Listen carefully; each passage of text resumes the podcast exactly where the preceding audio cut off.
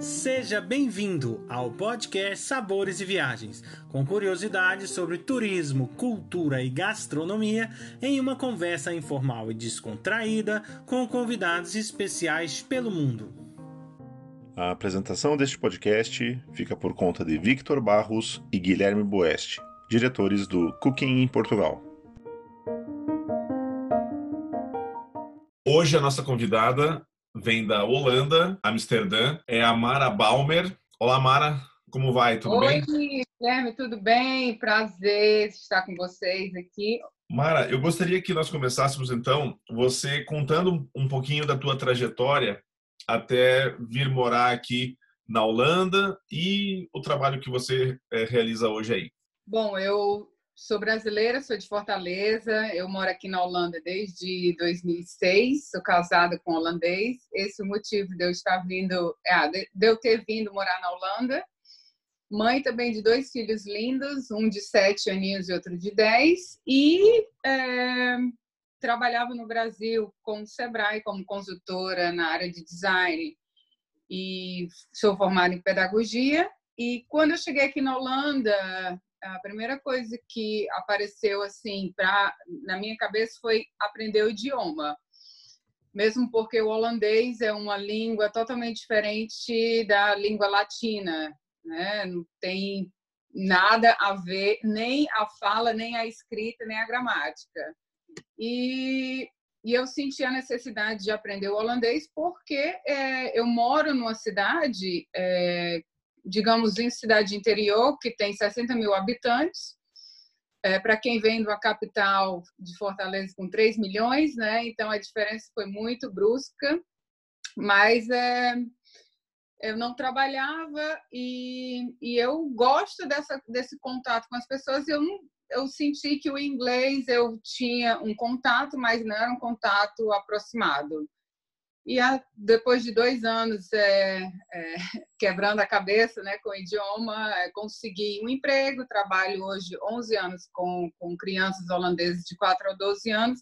Mas a minha paixão de viajar e tirar fotos e ajudar pessoas é, pulou mais forte, ficou mais forte. E uma viagem que eu fiz em 2017 com as minhas irmãs, elas vieram me visitar é, e fizemos uma viagem só nossa, juntas. Eu li um artigo sobre guia personalizado e aquilo me chamou muita atenção porque eu já recebi amigos brasileiros aqui na Holanda, familiares, conhecidos, e claro, né, quando você sai do Brasil, que você vai para a Europa, que você não conhece um país, um país diferente, você sempre tenta buscar informações também de, de referência, né? Pessoas que você conhece, que você confia.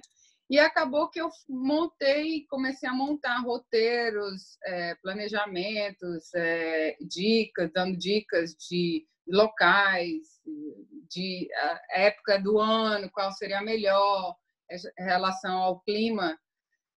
E aí eu acabei que mergulhei nessa área maravilhosa que eu estou apaixonada. Estou conhecendo muito também a história da Holanda, a referência que nós temos do Brasil, com é, a Holanda também, né? Falando sobre o nosso Nordeste do Brasil. Então, nós temos muitas influências é, dos holandeses.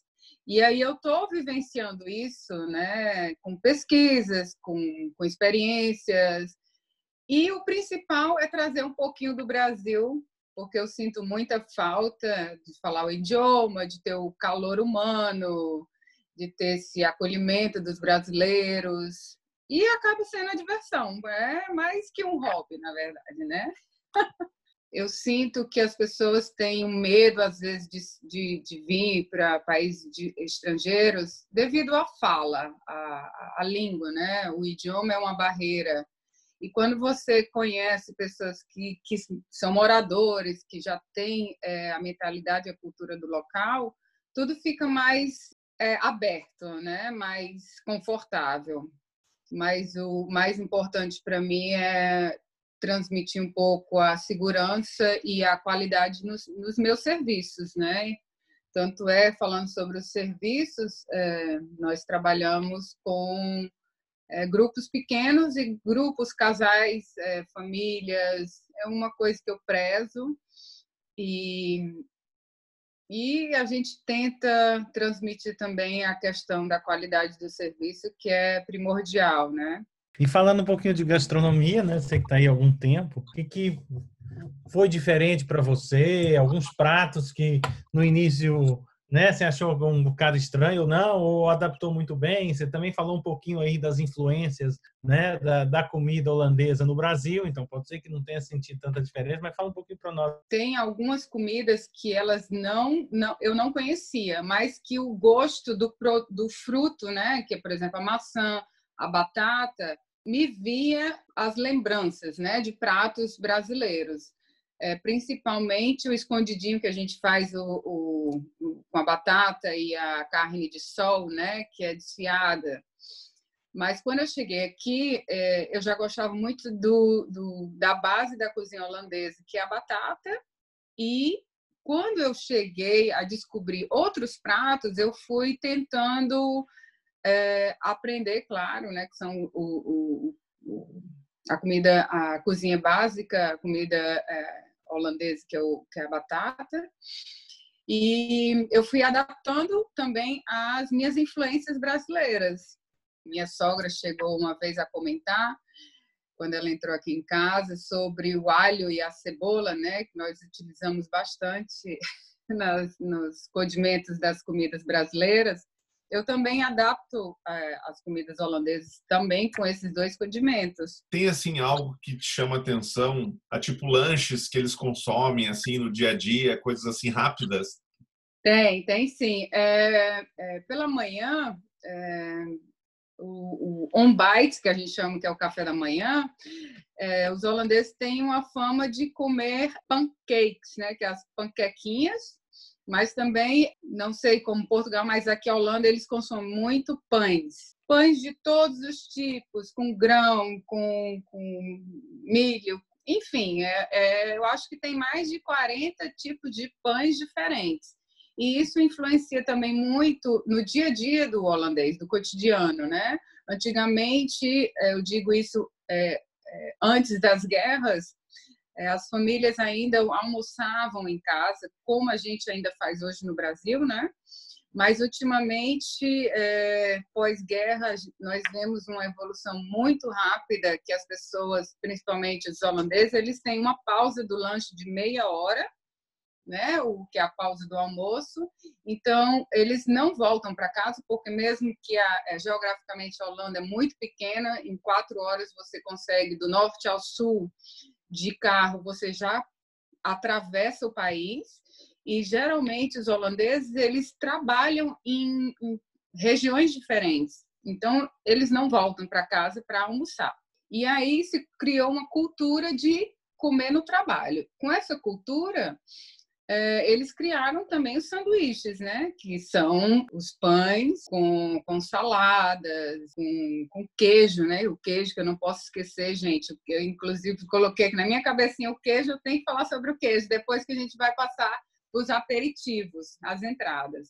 Mas tem também a influência muito forte do, do gado, e do, do, dos porcos, né? Nós temos a questão do, da linguiça, tudo que é derivado de porco, eles, eles têm como é, delicatessen aqui. E o jantar é o jantar que é o prato principal. É, o costume que eles têm é de sair do trabalho às 5 horas da tarde, eles vão vir para casa de 5 às 6, é, a família se reúne na mesa toda e ali vai ter o momento é, é, familiar é, do jantar, que é a, a, a, o prato principal, que, aí seria é, que é geralmente o purê de batata com uma linguiça, tem o pescado também, eles têm o, a Holanda é, tem a está próximo do Mar do Norte, né, que divide a Grã-Bretanha, então eles têm também o pescado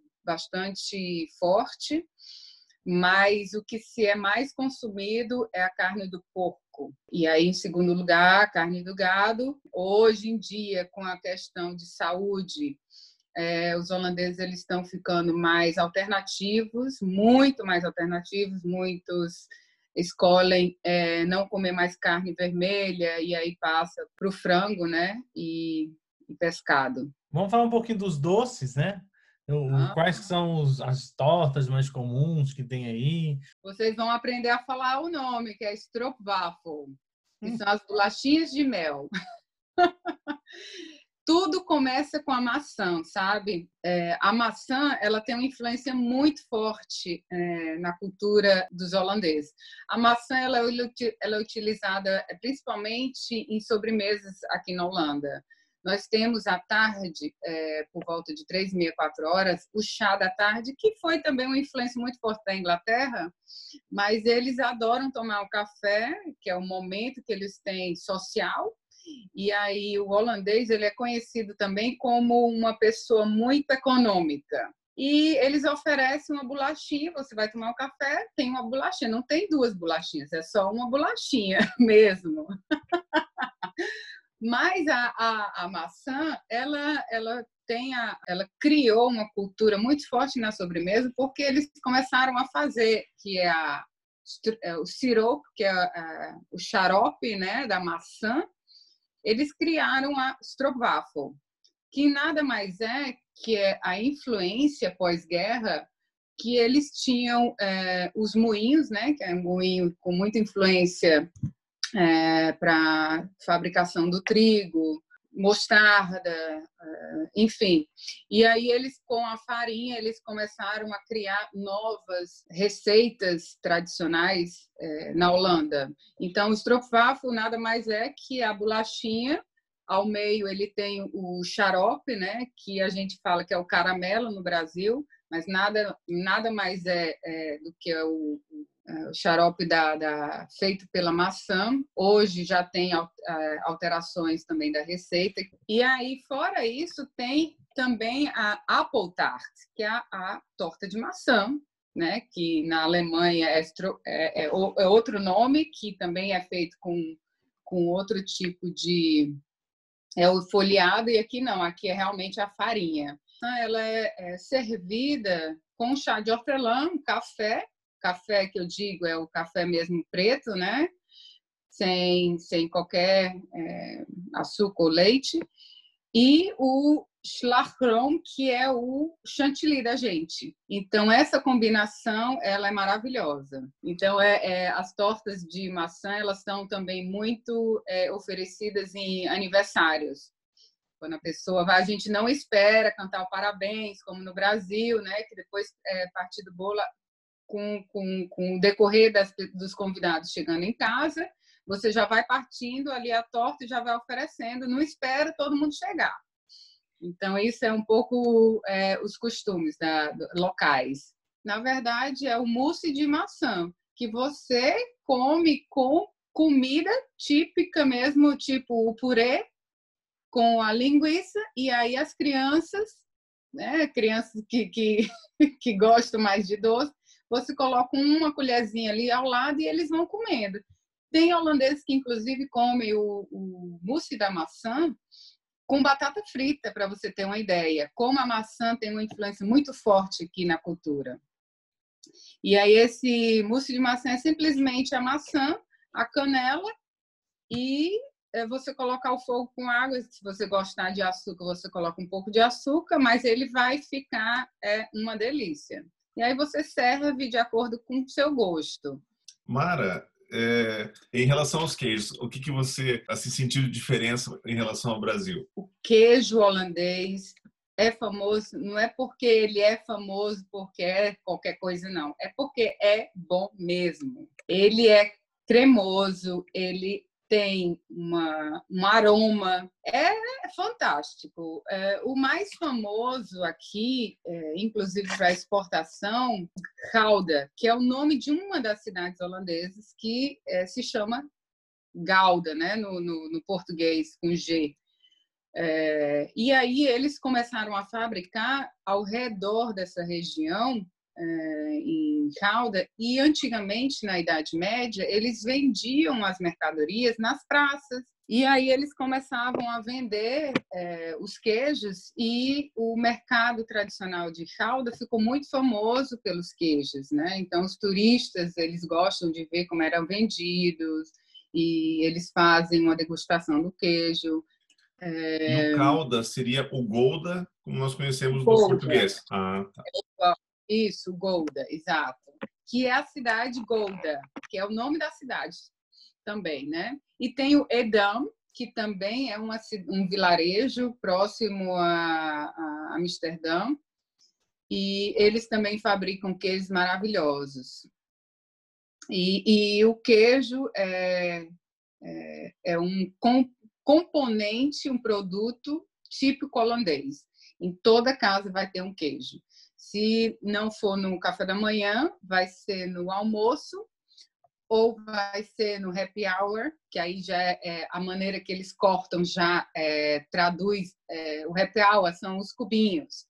Aí você vai ter é, as linguiçinhas, azeitonas, os queijos e as mostardas.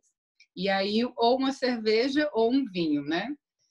E no almoço eles são cortados, é, é como se fosse uma carne bem fina. E eles vendem, inclusive, inclusive nos supermercados, assim, também, já para consumo. Então, tem toda uma tradição. Fala um pouquinho para nós aí das bebidas típicas, o que é comum, né? o que, que acompanha, assim, comumente nos pratos e nos doces, né? Olha, é, a bebida em si, a Holanda não é famosa pelos vinhos, mas é famosa pelas cervejas. A Heineken é uma das mais famosas, mas também não só pela, pela qualidade é, da cerveja em si, mas ela, ela foi a primeira cerveja a ser exportada. Primeiro começou é, a, a primeira exportação foi para os Estados Unidos e aí depois ela expandiu. E nós temos também a Amstel, que é conhecida, é, mas temos também várias cervejas locais que são é, de alta qualidade. Lá é a Genebra, é a Genever.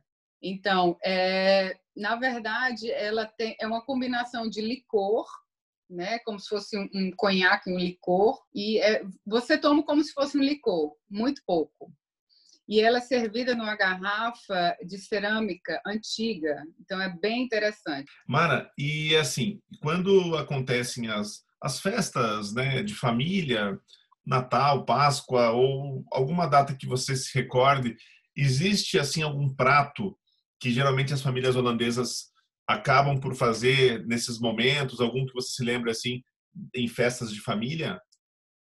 Sim, tem. É, em festas de família, por exemplo, no Natal, é, nós estamos é, acostumados a fazer o peru no Brasil, né? Aqui na Holanda, eles, eles são, eles têm uma influência católica, mas o porco ele ainda continua sendo um prato muito forte. Então, geralmente, quando as famílias se reúnem para comemorar o Natal, eles comemoram o Natal com, com a apresentação do, do pernil do porco, ou eles fazem o gourmet. Eu não sei que é o gourmet, que é, são comidas né, pequenininhas que você se junta ali e você vai estar tá fazendo o seu próprio prato, né? E no, no na virada de ano, nós temos o olibola, que é o, a bolinha de óleo. É, é, um, é uma bolinha de, de, na verdade, farinha com é, rosaina, que é as, as, as uvinhas, como é que a gente fala? Esqueci o nome. Uva passas. E ela é servida com um, açúcar bem fininho. E isso daí é, é, é imperdível, porque é, as, as barraquinhas elas vendem, né, que é só para o final de ano e aqui ficam filas gigantes. E em questão de feiras, né, locais e tal, é, é, é, um, é, um, é, é comum, tem isso em todo ano ou tem épocas mais específicas? Pois é, tem uma feira é, gastronômica bem famosa que é de mariscos, né, de, é, que é no, no sul da Holanda, que se chama região do Zeeland, que é a, traduzindo é a região do mar. E lá eles, eles têm um festivais de mexilhões. que são servidos mexilhões que você é, é numa área aberta, várias mesas e aí você vem o garçom, né, com a com seu faz seu pedido de mexilhões, você recebe uma panela só sua, cheia de mexilhão com batata holandesa, a maionese holandesa, ela é simplesmente fantástica, nada comparável.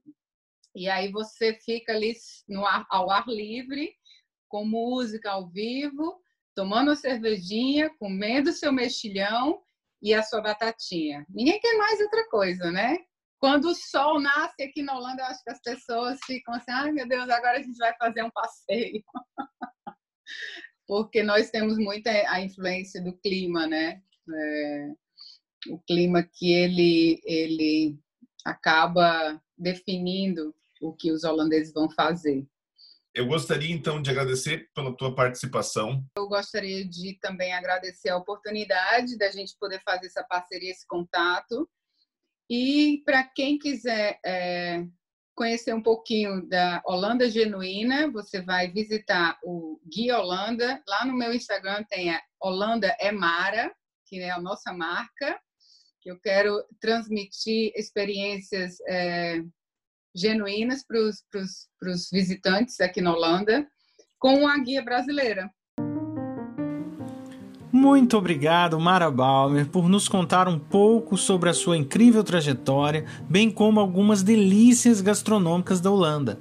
Convido a todos para o nosso próximo podcast Sabores e Viagens, com a presença do Paulo Assunção, que irá nos contar um pouco sobre a gastronomia brasileira das diversas regiões do Brasil. Acompanhe também todas as novidades que vêm por aí. Basta digitar Cooking Portugal nos canais do Instagram, Facebook e YouTube. Esperamos vocês!